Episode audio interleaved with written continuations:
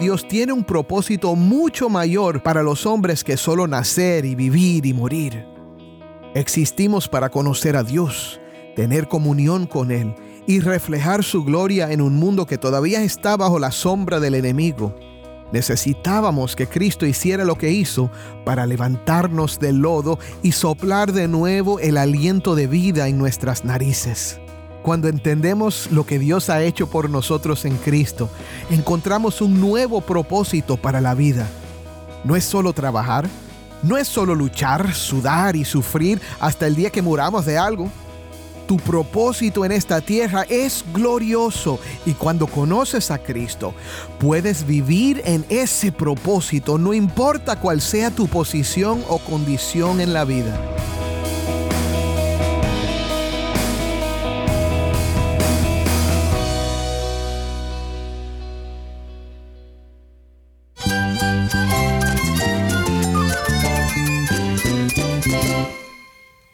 Cristo es todo para mí. Mi Salvador, mi amigo, mi guía. Cristo es mi verdad. Es nuestra guía, nuestro faro. Cristo es el Señor y Salvador. Nuestro protector, nuestro amparo, nuestra fortaleza. Es Jesús, el único que te lleva a Dios, el único camino, la verdad y la vida. No hay más ningún camino, es Jesús.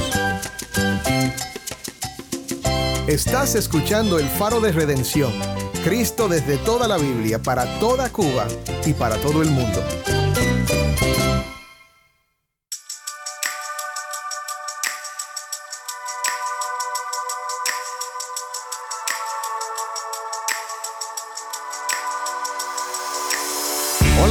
Pastor Dani Rojas, el nuevo director y locutor del Faro de Redención. Gracias por acompañarme hoy.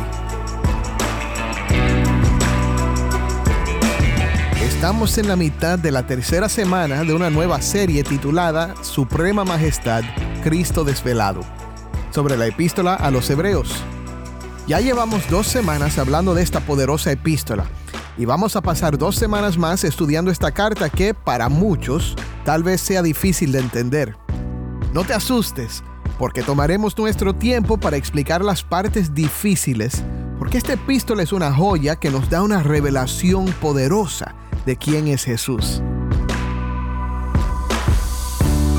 Hoy vamos a oír un resumen de lo que el autor ha venido hablando desde el capítulo 5, que tenemos en Cristo un sumo sacerdote que sirve como ministro en el tabernáculo verdadero que está en el cielo. También vamos a oír acerca de este nuevo pacto que viene a través de Cristo, un mejor pacto con mejores promesas. Así que si tienes una Biblia, busca Hebreos capítulo 8, versículo 1 y quédate conmigo para ver a Cristo en su palabra.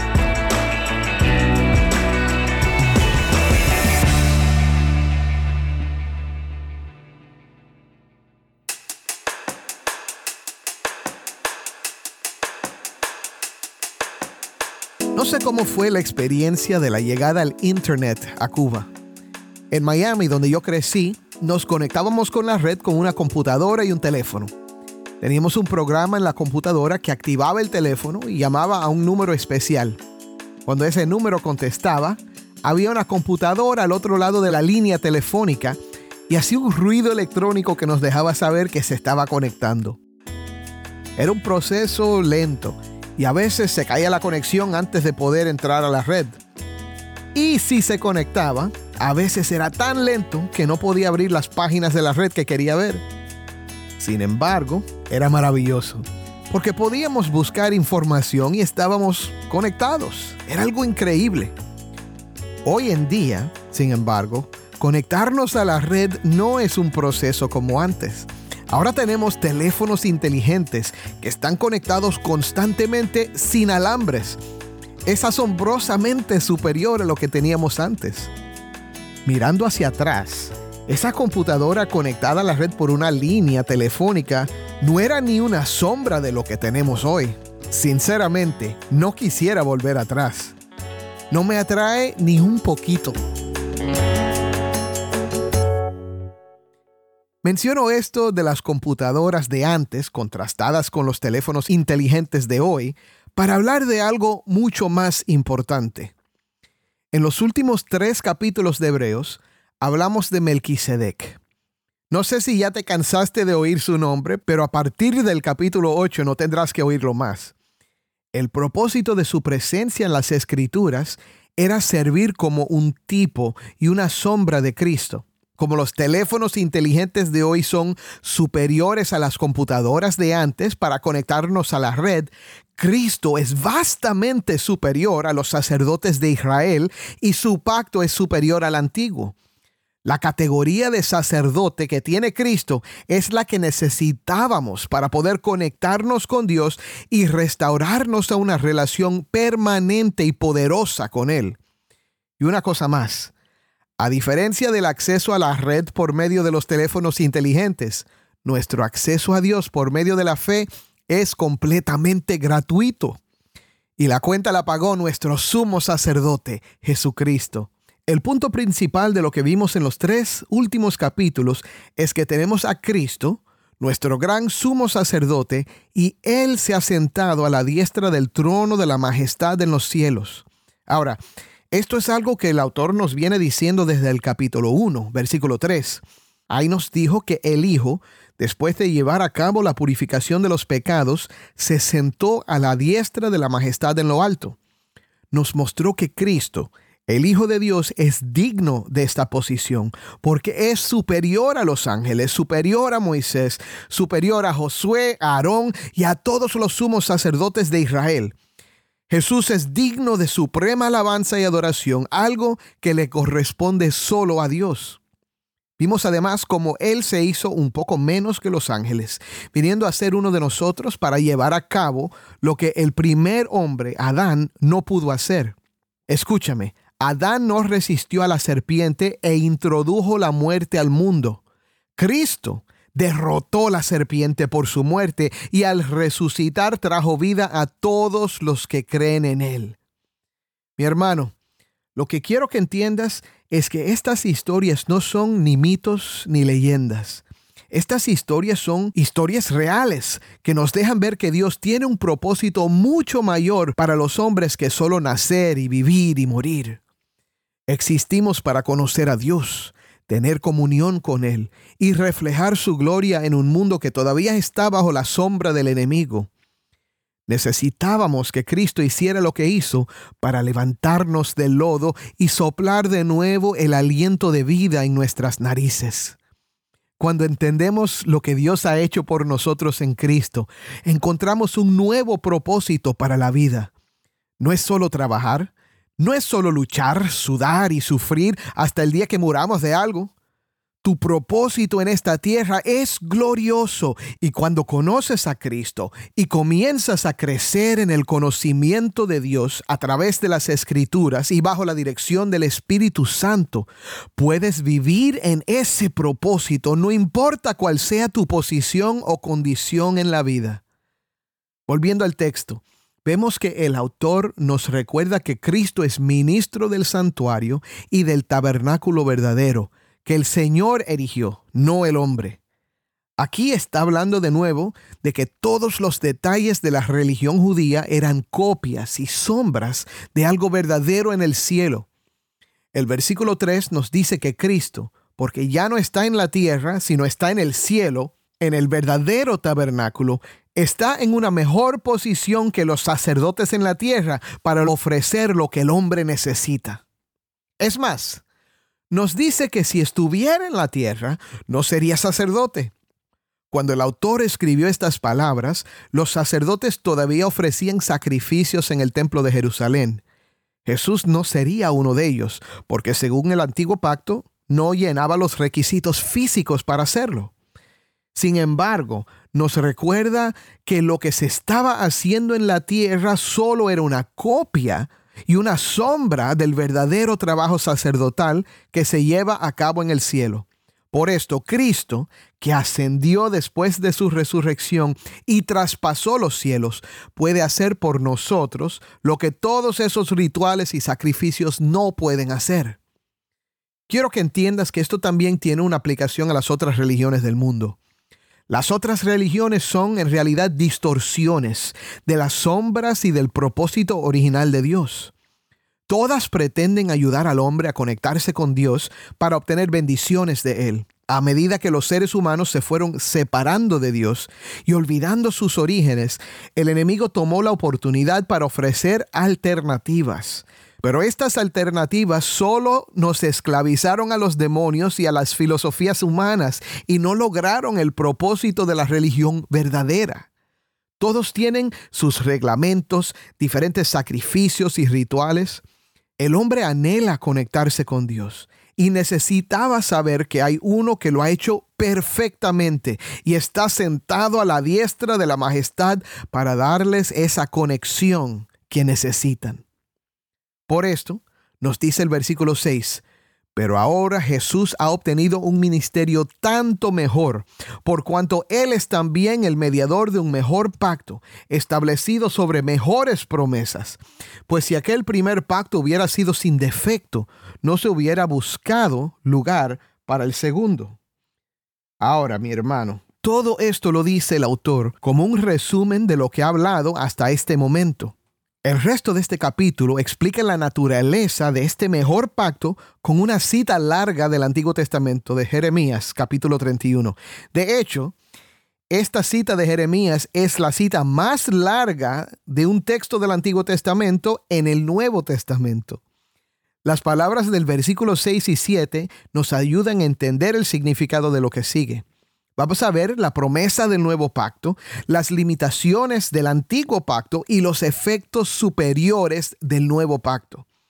Los versículos 1 al 5 nos mostraron el nuevo ministerio de Cristo en oposición al antiguo. En los versículos 6 al 13 veremos el nuevo ministerio establecido con un mejor pacto en oposición al antiguo. El primer punto es este. Dios prometió establecer un mejor pacto con Israel.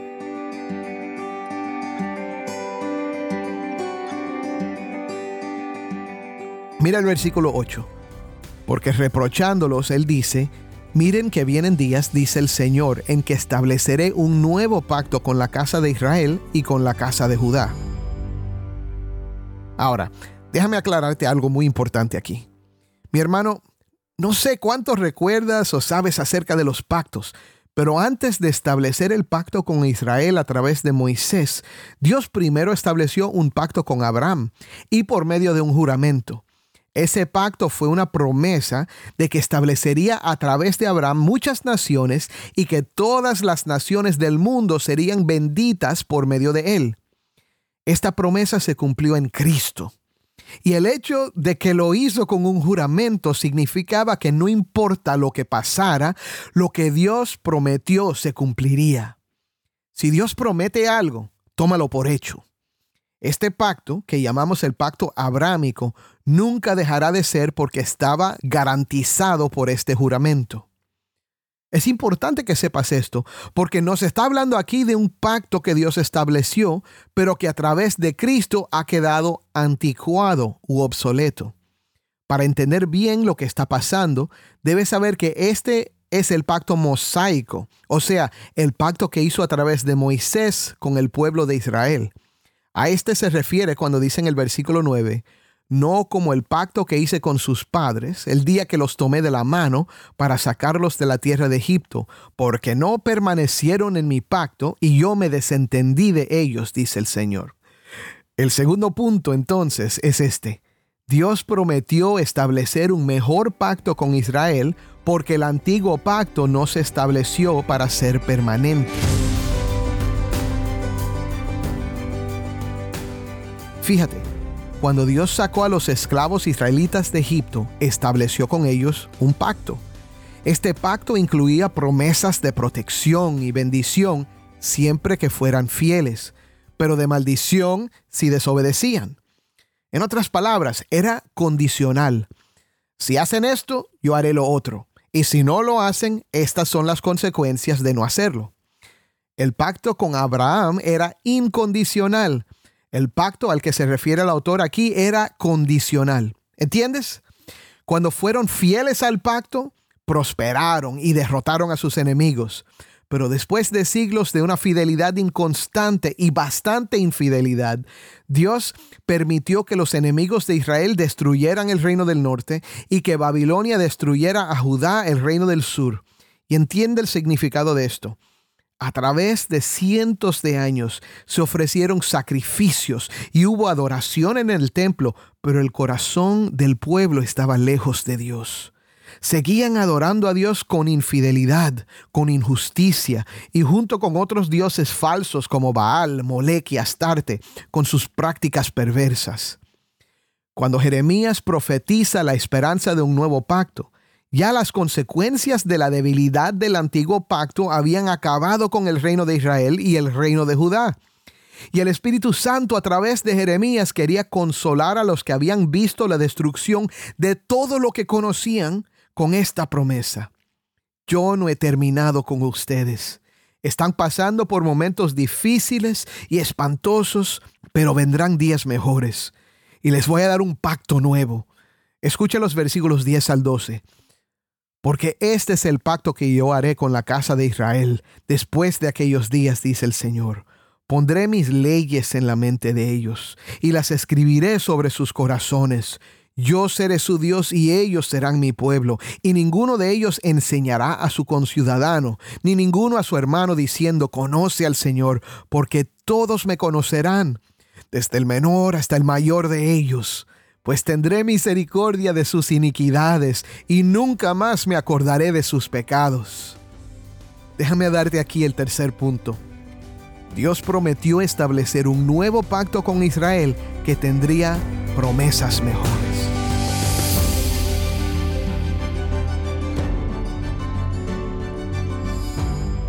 Ya el autor nos había dicho que el nuevo pacto tenía promesas mejores, pero aquí nos presenta algunas de estas promesas Primero, les promete un cambio interior. Si has oído hablar del nuevo nacimiento, a esto se refieren estas palabras. Cristo dijo que había que nacer de nuevo. Y Pablo luego dice que el que está en Cristo es una nueva criatura. Algo cambia dentro de nosotros cuando el Espíritu nos lleva a poner nuestra esperanza en Cristo. Sentimos el deseo de acercarnos a Dios, de obedecerle, de vivir una vida que le agrade. Otra vez, Pondré mis leyes en la mente de ellos y las escribiré sobre sus corazones. Segundo, repite una promesa del antiguo pacto, pero con nueva fuerza. Yo seré su Dios y ellos serán mi pueblo. Bajo el antiguo pacto había un número de ofensas que podían dejar a alguien fuera del pueblo de Dios. Según la Mishnah, unos escritos de los rabinos judíos antiguos, había 36 ofensas que podían resultar en este tipo de condena. Mi hermano, es asombroso saber que el nuevo pacto viene con esta mejor promesa. Jesucristo, que intercede por nosotros, salva hasta lo máximo. Es poderoso para salvar. Nada puede cambiar la comunión, el acceso que tienes a Dios por medio de Cristo. Ni lo alto, ni lo profundo, ni ninguna otra cosa creada nos podrá separar del amor de Dios en Cristo Jesús. Tercero, promete que podemos conocer a Dios. Jesús dijo que la vida eterna es conocer a Dios y a su Hijo que Él ha enviado. Recuerda, la vida está en Dios. Separarnos de Él es lo que produce la muerte. Ahora podemos conocer a Dios porque el Hijo lo ha revelado. El Espíritu de Dios vive en todo creyente para guiarlo a toda verdad. Y podemos entender su palabra porque Cristo es la última y máxima revelación de Dios. El nuevo pacto nos dice que podemos conocerlo, porque tendrá misericordia de nuestras iniquidades y nunca más se acordará de nuestros pecados. La sangre que Cristo ofrece en el santuario celestial nos limpia de todo pecado. Las ceremonias del antiguo pacto en el templo solo hacían que el pueblo recordara que eran pecadores, pero cada vez que tomamos la Santa Cena, recordamos que en Cristo tenemos el perdón de pecados para siempre. Amén. Ahora, en el versículo 13, el autor de Hebreos añade este comentario a esta cita larga de Hebreos 31. Cuando Dios dijo, un nuevo pacto, hizo anticuado al primero, y lo que se hace anticuado y envejece está próximo a desaparecer. El autor quiere que los judíos cristianos que leyeron esta carta hace casi dos mil años supieran que lo que todavía estaban haciendo en el templo de Jerusalén terminaría pronto. Estaba próximo a desaparecer. En el año 70 después de Cristo, El templo fue destruido y nunca más se han ofrecido sacrificios por el pecado. Escúchame, el único sacrificio que necesitamos ya se ofreció en el Calvario. Cristo, nuestro sumo sacerdote, está en el cielo como ministro del santuario y del tabernáculo verdadero. En Cristo tenemos un nuevo pacto con mejores promesas y un Salvador que tiene el poder para salvarnos completamente. Todas esas promesas del nuevo pacto son tuyas, mi hermano, mi hermana, si has puesto tu fe en Cristo Jesús como tu único y suficiente Salvador. Créelo. Amén.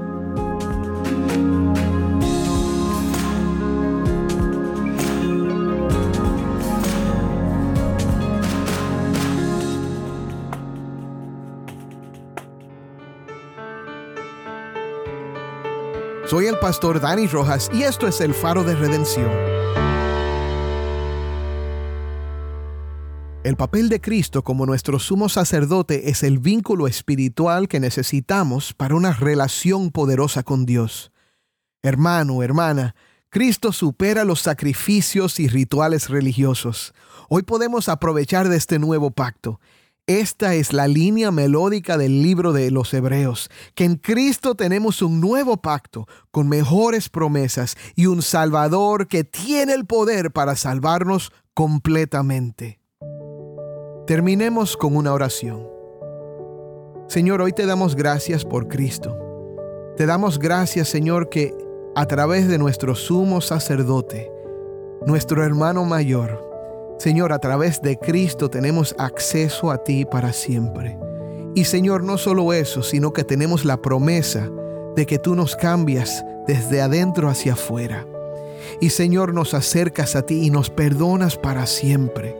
Gracias por estas promesas mejores, por este pacto mejor. Gracias Señor y te pido que hoy, si hay alguien que no ha creído, que no ha confiado en ti, que ahora mismo diga yo creo en Cristo. Perdóname Señor, límpiame de toda maldad y hazme un hijo tuyo. En el nombre de Cristo lo pedimos. Amén.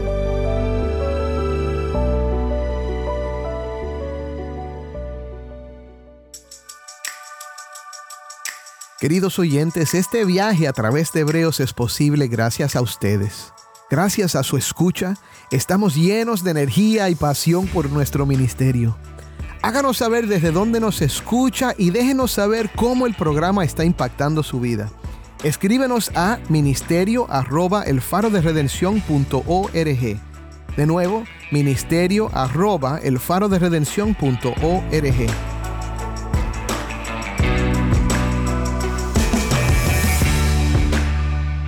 Para más información sobre nuestro ministerio, visita nuestra página web en elfaroderedención.org, de nuevo elfaroderedención.org, y síguenos en las redes sociales. Solo busca arroba faro de redención.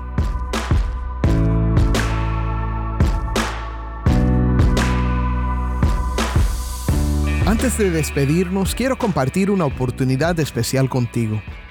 El faro de redención provee más que palabras brilla la luz de esperanza para el pueblo cubano con el poder del Evangelio. Si estás fuera de Cuba, debes saber que al apoyarnos estás desempeñando un papel crucial en llevar el mensaje de salvación a quienes necesitan el Evangelio. Tus contribuciones nos permiten llegar a más oídos, tocando vidas y teniendo un impacto duradero en una nación que lo necesita. Juntos podemos tejer una historia de transformación compartiendo la luz de la fe con aquellos que más la buscan. Visita nuestro sitio web elfaroderedención.org y conviértete en un socio de este viaje. Tu donación, sin importar el monto, tiene el poder de llevar un cambio positivo a Cuba. Tu apoyo significa mucho para nosotros y para aquellos cuyas vidas tocamos.